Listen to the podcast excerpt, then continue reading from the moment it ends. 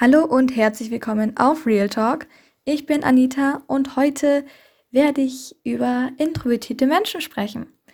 Denn ich bin über dieses Thema durch ein Buch aufmerksam geworden und ich finde es richtig wichtig, dass man über dieses Thema mehr spricht und auch mehr aufklärt.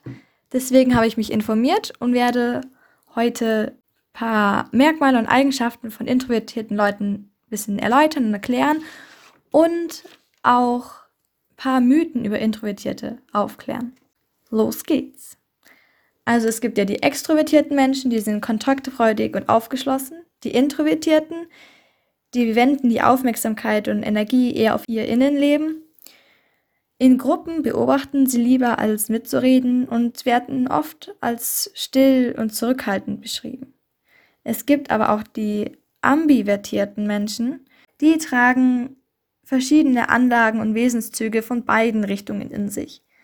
Also es gibt eigentlich ganz selten, dass man sagt, ich bin 100% extrovertiert, ich bin 100% introvertiert. Es ist oft so ein Mischmasch, dass man einfach Wesenszüge von beiden Sparten in sich trägt. Ich bin zum Beispiel extrovertiert, habe aber auch einige Wesenszüge von Introvertierten. Zum Beispiel brauche ich auch meine Zeit für mich, um meine Energie wieder zu regenerieren. Es folgen einige Merkmale von introvertierten Menschen und ich möchte ganz wichtig sagen, ich will hier nichts verallgemeinern. Es kann sein, dass viele Leute diese Merkmale haben, aber es muss nicht zwingend auf jeden introvertierten Menschen diese Merkmale zutreffen. Merkmal Nummer 1. Sie denken erst und sprechen später. Oft reflektieren sie erst, was die anderen sagen, bevor sie sich selber zu Wort melden. Zweitens, sie mögen oft tiefgründige Gespräche und mögen es zu analysieren. Smalltalk ist eher nicht so ihr Ding. Sie reden halt meistens wirklich erst, wenn sie es für nötig halten. Drittens, sie strahlen Ruhe aus. Das kann ich zu 100% bestätigen, weil alle introvertierten Menschen, die mir bis jetzt aufgefallen sind oder denen ich begegnet bin, haben so eine krasse Ruhe ausgestrahlt. Das ist echt Wahnsinn. Nummer 4. Sie schreiben gerne Formulierungen auf. Das hilft ihnen auch exakter zu formulieren. Viele schreiben auch lieber, anstatt dass sie reden. Nummer 5. Sie brauchen ab und zu Zeit für sich, um Energie aufzuladen, Gedanken zu sortieren und zu verarbeiten. Dieser Punkt trifft auch hundertprozentig auf mich zu, obwohl ich relativ extrovertiert bin, trifft dieser Punkt auch auf mich zu. Introvertierte Menschen haben so viele Eigenschaften, die wir Extrovertierten gar nicht erkennen von außen. Und deshalb finde ich es auch wichtig, das anzusprechen, denn introvertierte Menschen können oft sehr gut zuhören, sie können differenzieren, analysieren und treffen Entscheidungen wohl überlegt. Viele neigen dazu zu sagen, dass introvertierte Leute keine gute Führungspersonen sind. Und sie werden bei Führungspositionen auch nicht so oft vorgeschlagen.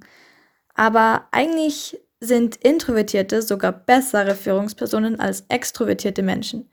Denn extrovertierte Menschen schauen eher auf sich und ziehen ihr Ding durch. Aber introvertierte Führungskräfte brauchen vielleicht länger für Entscheidungen, ja, aber sie schauen auch auf die Mitarbeiter und sie sorgen dafür, dass die Mitarbeiter ihre eigenen Ideen einbringen können, was dann oft auch zum Erfolg führt. Es gibt zum Beispiel viele introvertierte Führungskräfte wie Abraham Lincoln, Mahatma Gandhi oder Bill Gates. Das sind alle introvertierte Führungskräfte. Es folgen ein paar Mythen über Introvertierte. Sie sind schüchtern. Nein, nicht unbedingt. Viele haben Angst vor sozialen Kontakten. Sie haben Angst, von Mitmenschen verurteilt zu werden. Was aber nicht heißt, dass sie schüchtern sind. Sie reden nicht gerne. Das ist eigentlich auch falsch weil sie melden sich halt erst zu Wort, wenn ihre Beiträge Hand und Fuß haben. Und wenn sie ein Thema interessiert, können sie oft sehr lange und ausführlich darüber reden. Sie sind menschenscheu.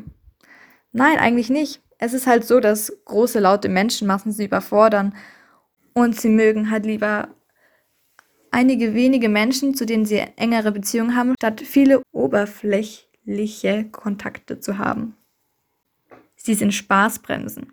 Nein, sie sind keine Spaßbremsen. Sie haben einfach ein anderes Verständnis von Spaß als Extrovertierte. Für sie ist vielleicht Spaß, ein Buch zu lesen. Wofür zum Beispiel für Extrovertierte Spaß ist, in eine Disco zu gehen. Es ist eine Sache von Definition. Wenn man Spaß anders definiert als Extrovertierte, dann sehen die Extrovertierten sie vielleicht als Spaßbremse, aber sie sind keine Spaßbremsen.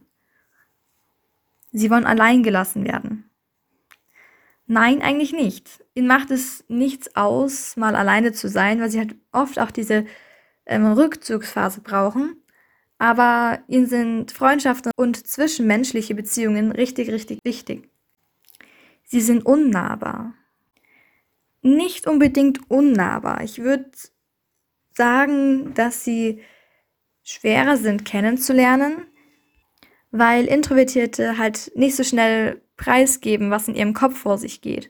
Sie sind halt eher verschlossen und zurückweisend. Deshalb sollte man halt ihr Vertrauen gewinnen und sie aus der Reserve locken. Mein letzter Mythos, den ich hier aufgeschrieben habe, ist, dass sie nicht teamfähig sind. Doch, sie sind teamfähig. Es ist halt wichtig, dass man sie aktiv mit einbezieht und sie nach ihrer Meinung fragt und ihrer Meinung auch Gehör schenkt. Denn dann sind sie schon sehr wohl teamfähig und, auch, und haben auch wichtige Beiträge zu leisten. Aber leider ist es oft so, dass introvertierte Menschen eher übersehen werden, weil sie eben so still sind und weil sie eben alles erst beobachten. Doch wenn man sie mal nach ihrer Meinung fragt, haben sie oft richtig viel zu sagen und haben auch sehr gute Vorschläge zu machen.